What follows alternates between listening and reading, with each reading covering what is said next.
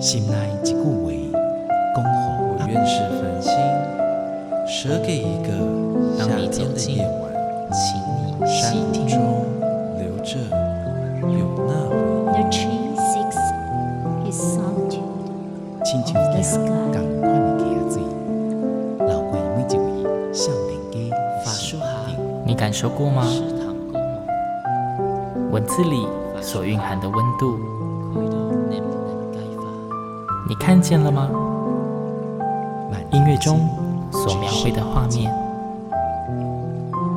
现在，让我们一起听闻乐声响。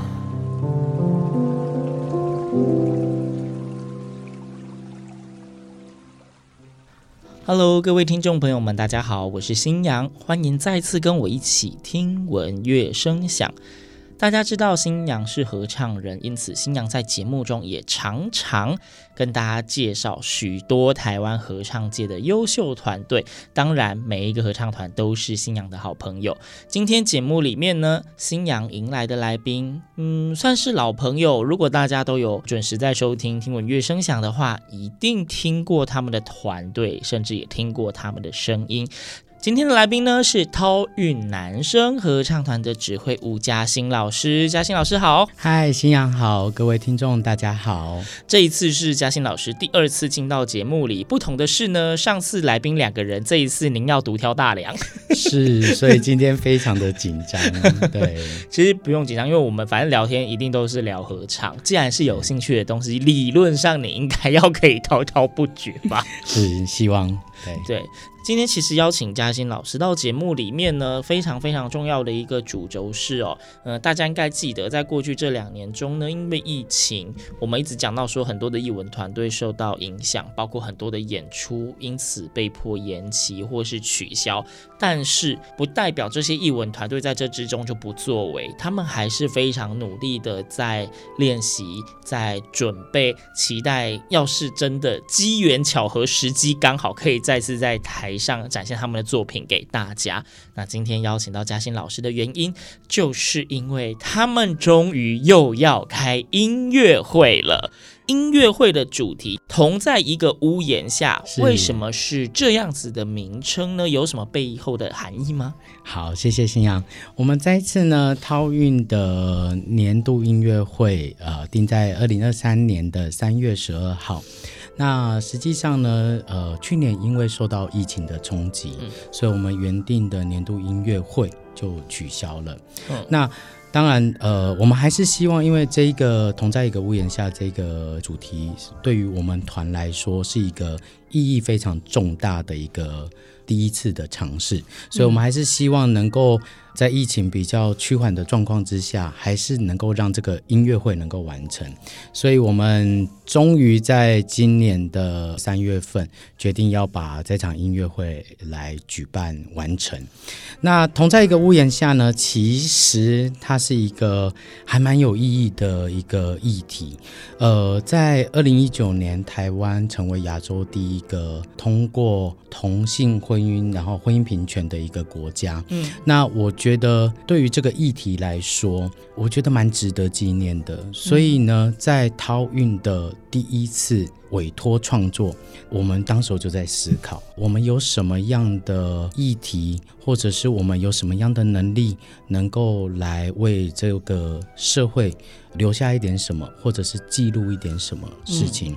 那所以后来呢，我们就经过了干部的讨论，然后我们就选了这个同在一个屋檐下的同志诗选里面的作品，来作为我们这一场音乐会的主轴。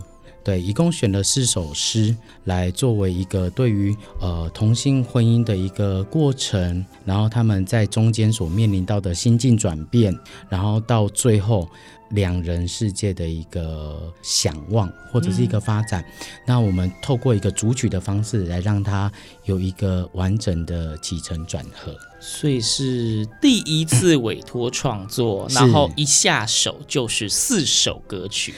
对，其实 对信仰马上就抓到重点，因为对于涛韵男生合唱团来说，其实我们还算是比较年轻的团队。嗯，那其实慢慢的在透过不同的作品演唱，在。累积这个歌唱的技巧经验，还有舞台经验，那一下子委托四首歌，其实对团员来讲也是一个很大的挑战。没错，因为是你完全找不到可以参照的作品，就是完全一个全新的，所以包括整个乐曲的感觉跟指挥对音乐性的诠释，就是完全原创。对，所以我们压力也是还蛮大的，因为在当时候讨论的过程，我们也希望望透过这一个作品的一个诞生，然后慢慢的来思考一下，就是我们是否也可以将它呃出版啊，然后让它的传唱度更高。所以我们会希望这个男生合唱的作品可以广为流传。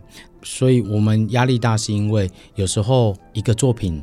卖的好不好，就是看首演的团队唱的好不好。哎，对，通常是这样，不是有时候，通常都是这样，所以我们压力好大啊。对，就是通常首演的团队如果诠释的很棒，就会很多听到就哎，我也想要试试看，是有没有谱，我们团也想尝尝看。对对对，所以啊，我相信首演团队压力一定很大，是，但是会期待吧。很期待，因为呃，我觉得当我拿到我们委托编曲圣贤老师第一首歌的时候，其实我那时候是非常感动的，尤其是在那个谱上面打着“涛韵男生合唱团委托创作”的这句话的时候，其实就会有一种觉得它是一个责任，然后我们会希望能够把它。的美呈现出来，然后透过音乐的力量，透过文字的美，去传达一些我们想要说的理念，或者是我们的期望，这样。就是前面已经先讲了一下这一次的音乐会的主题，同在一个屋檐下，是选自一本同志诗选，也叫做同在一个屋檐下。这一次一次就是委托四首歌曲，其实委托创作对于每一个团队来讲都是一个非常慎重的事情，因为包括你要选择怎么样的词。那您要委托的是哪一位老师？每一个作曲家有不同的风格。当作品一出来，这就是等于是为团队量身打造，所以都要非常非常的小心。当然，选到一定是你们很喜欢的词。那刘胜贤老师也算是台湾现在非常知名的音乐创作者，对，尤其合唱界的作曲跟编曲 非常的有名，作品很多，相信很多人也都听过他的作品。呃，算是一个传唱度蛮高的编曲形态。那就好奇啦，这一次的四首诗，对，嗯，能不能够跟我们分别介绍一下，是挑了什么样的诗？那一首诗的内容大概是在描写什么样的图案？我们这一次挑的四首诗呢，最主要有选自。罗玉佳老师的继续合唱，那比较特别的是，这一首应该算是独立在这个诗选之外的，就是不是刚刚那个同在一个屋檐下这一部里面的。OK，对，但是为什么会特别选这一首？因为毕竟我们是个合唱团，那当年看到这一首诗的时候，就非常的有感觉，那又刚好契合我们这个主题，就是。或许人生当中你会遭遇到很多不同的事情，透过一个唱歌的力量，那就继续走吧，继续前进吧。你会在这个过程当中。看到很多不同的风景，那其实我觉得，不管是不是同志族群，我觉得放在很多人的生命历程当中也非常的适用。嗯，所以我们那时候希望当了这首歌来当做一个开场，然后它是一个充满正面的力量，然后给人家一个很有希望跟继续走下去的一个动力。所以我相信这一首歌曲应该。他的词的内容会是非常多合唱人的心声。是，我觉得近几年台湾的歌曲创作有超多合唱人的心声。对，对，当然又多了一首歌曲，那当然是非常期待作品完成之后的模样。是，对。那其实一直在讲说介绍音乐会啊，然后也讲到其实。嘉欣老师之前曾经来过节目中，我也曾经跟大家介绍过桃园合唱团。不晓得听众们，你们都还记得他们的声音吗？对，怕一直讲一直讲，大家就是一直不飒飒。所以我想在这一段节目里面呢，还是先让大家先回顾一下，呃，到底这个合唱团的声音长得什么样？那是不是请嘉欣老师挑一首歌来跟我们分想一下，好了？好，今天带给听众的呃。曲目就是刚好是圣贤老师改编的，呃，凤飞飞主曲，那叫做《歌声传奇》。那凤飞飞应该算是我们台湾相当经典的一个传奇歌星，没错。那代表作有非常多，透过圣贤老师的巧思，把他的一些比较经典的作品，譬如说《掌声响起》，超经典，然后《好好爱我》，哦，然后还有《流水年华》，嗯，对，然后当然里面还有一些部分，但我们大约节选了这三首歌来作为我们前年度的音乐会的一个表演的歌曲。嗯对，所以也可以带给听众不一样的感受，由纯男生合唱团来诠释一下帽子歌后的一个 呃歌曲。对，好，迫不及待了，我们马上就来听听看这个这一段的凤飞飞组曲。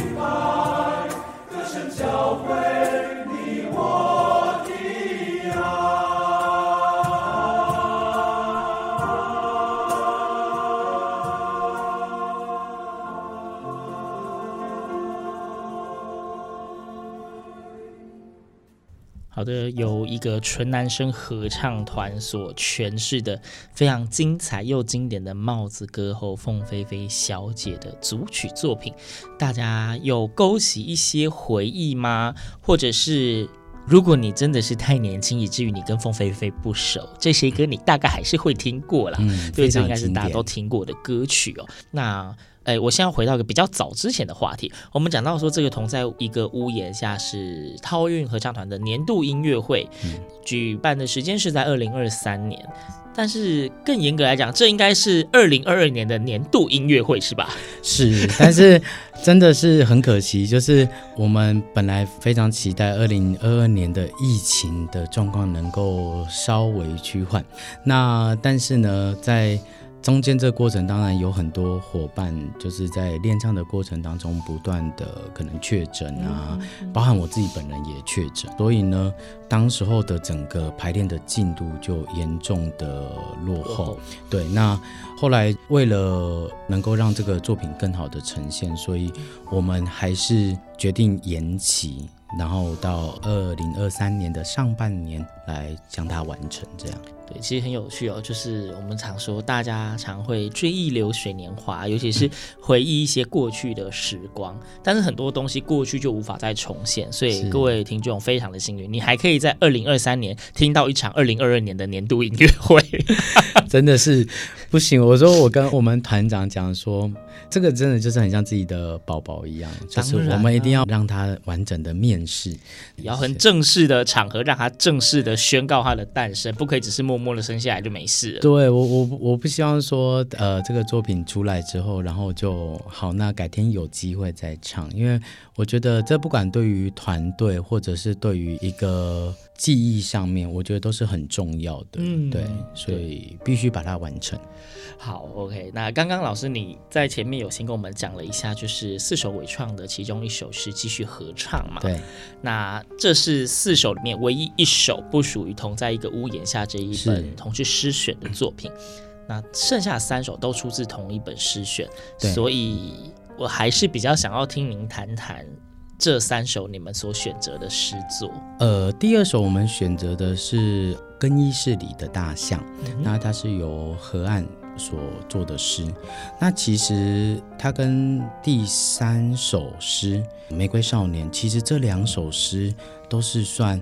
在呃，同志族群当中，他们要面临的挣扎，然后自我的认同，再到走出自己。那玫瑰少年呢，讲的当然就是大家都知道叶永志事件。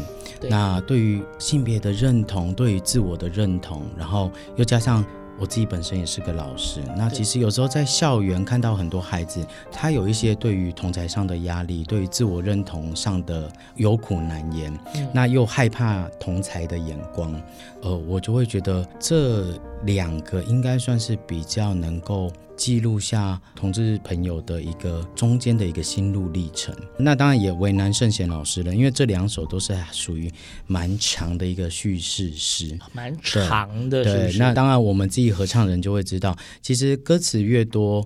就代表其实它它的编曲难度就会非常的高，没错，因为有些歌词短，因为通常一首曲子它我们大家都可以讲一首曲子的时间长度大概是多少，是，所以如果是比较短的，它可以用同样的主旋律，不同的呃配置手法，让它一直再现主题，再现主题就好了。但如果是一个很长篇，从头到尾，然后尤其是内容又都不太一样的情况下，你总不能一样的旋律一直让它重复重复吧？对，所以这个对圣贤来圣贤老师来说也是一个很。很大的挑战，那但是还是我们还是希望说，在这个更衣室里的大象，它的一个那个内心过程的挣扎，我们还是会希望能够透过诗歌的记录，因为我想对于同志朋友来说，我觉得很多人一定面临过这个阶段，应该不是说很多人，而是说一定是每一个都面临过这个阶段。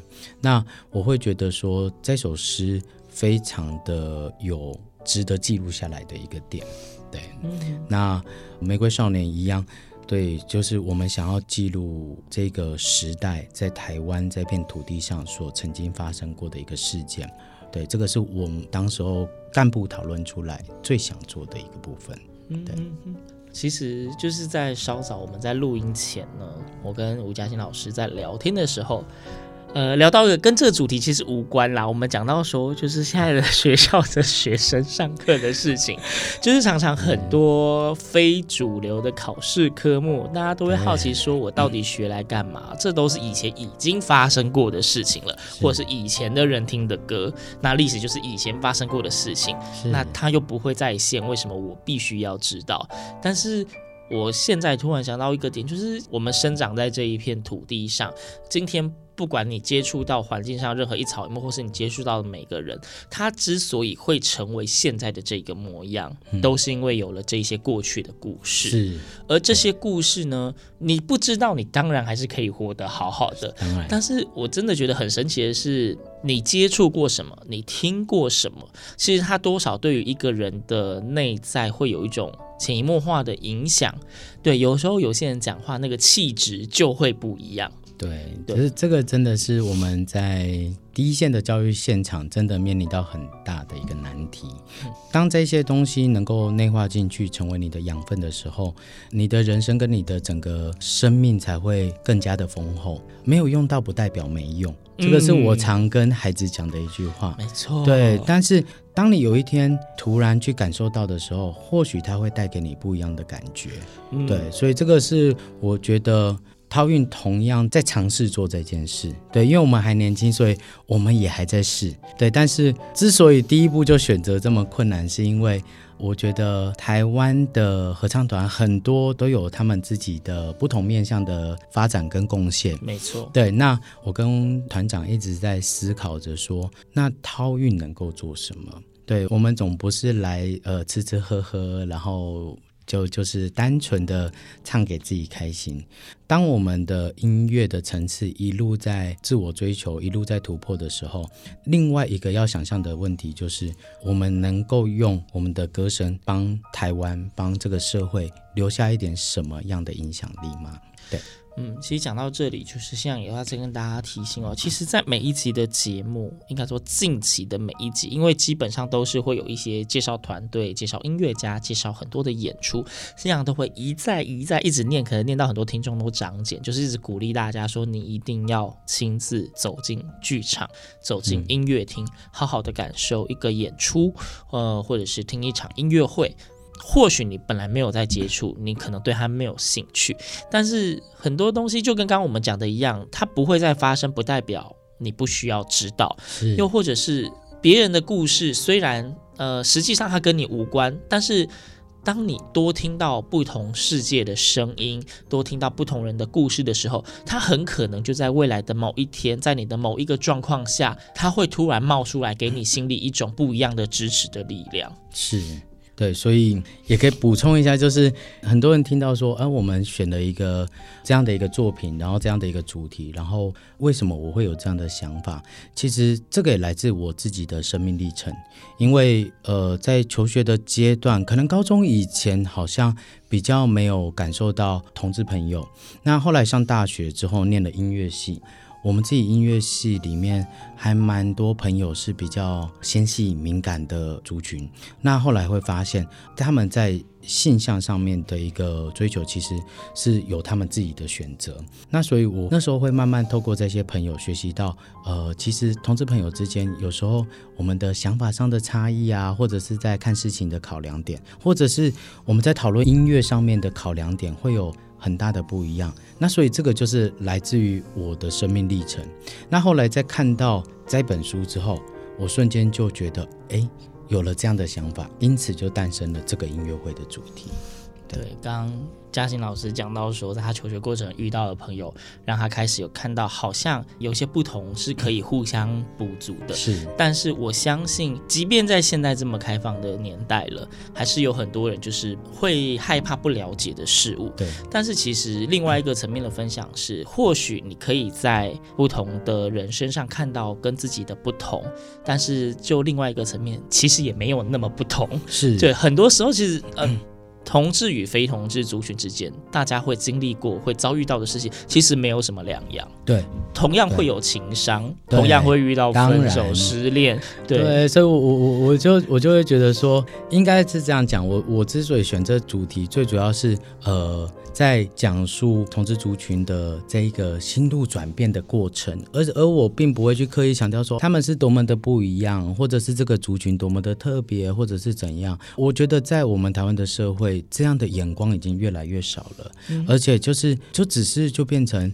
大家的选择是不一样的，大家的喜好是不一样的。那每一个人都是这样的，不管男生女生，不管你是什么样的性别，所以我觉得这是生活在台湾最骄傲的一件事情，嗯、能够让你有这么高度的自由去表达你自己的想法，去诉求你自己的理念，然后去做你想做的事情。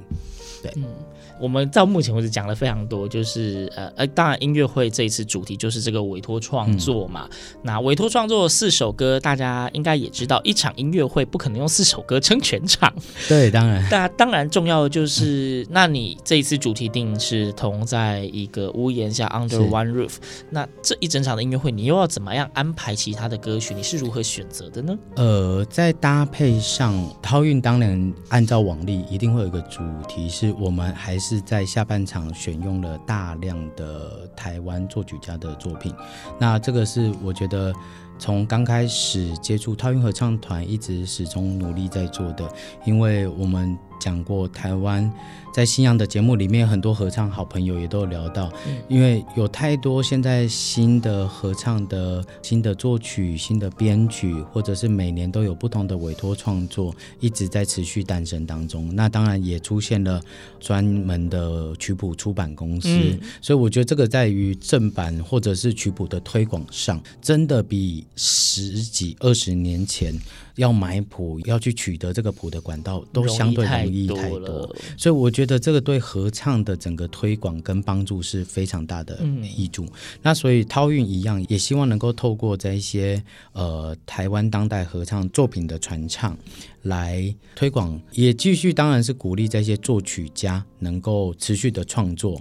然后另外我们还有一个使命，就是对于男生合唱作品，希望可以刺激一下，因为毕竟男生合唱作品真的少。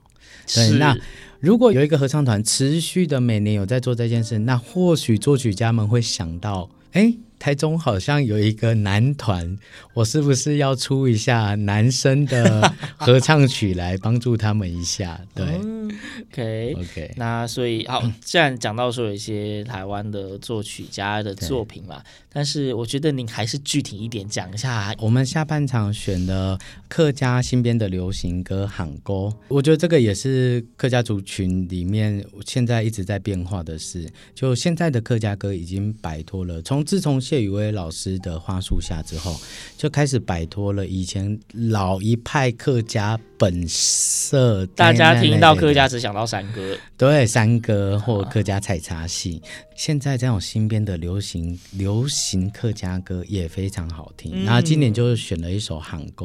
那另外呢？呃，听见歌在唱，我想也是非常红的。对，那这两年非常红的一个音乐电影。对，那讲讲述的就是原声合唱团跟马彼得老师的故事。那所以呢，我们也唱了电影当中的知足，对、嗯、这个编曲。呃，中文曲目上面呢，我们还有当我们一起走过，然后还有一首是奉献。对，那这些都是我想大家非常耳熟能详的。因为一场精彩的音乐会，哦，就是会尽量让大家在一个主题里面，就是前菜啊、主菜这样一路吃下去。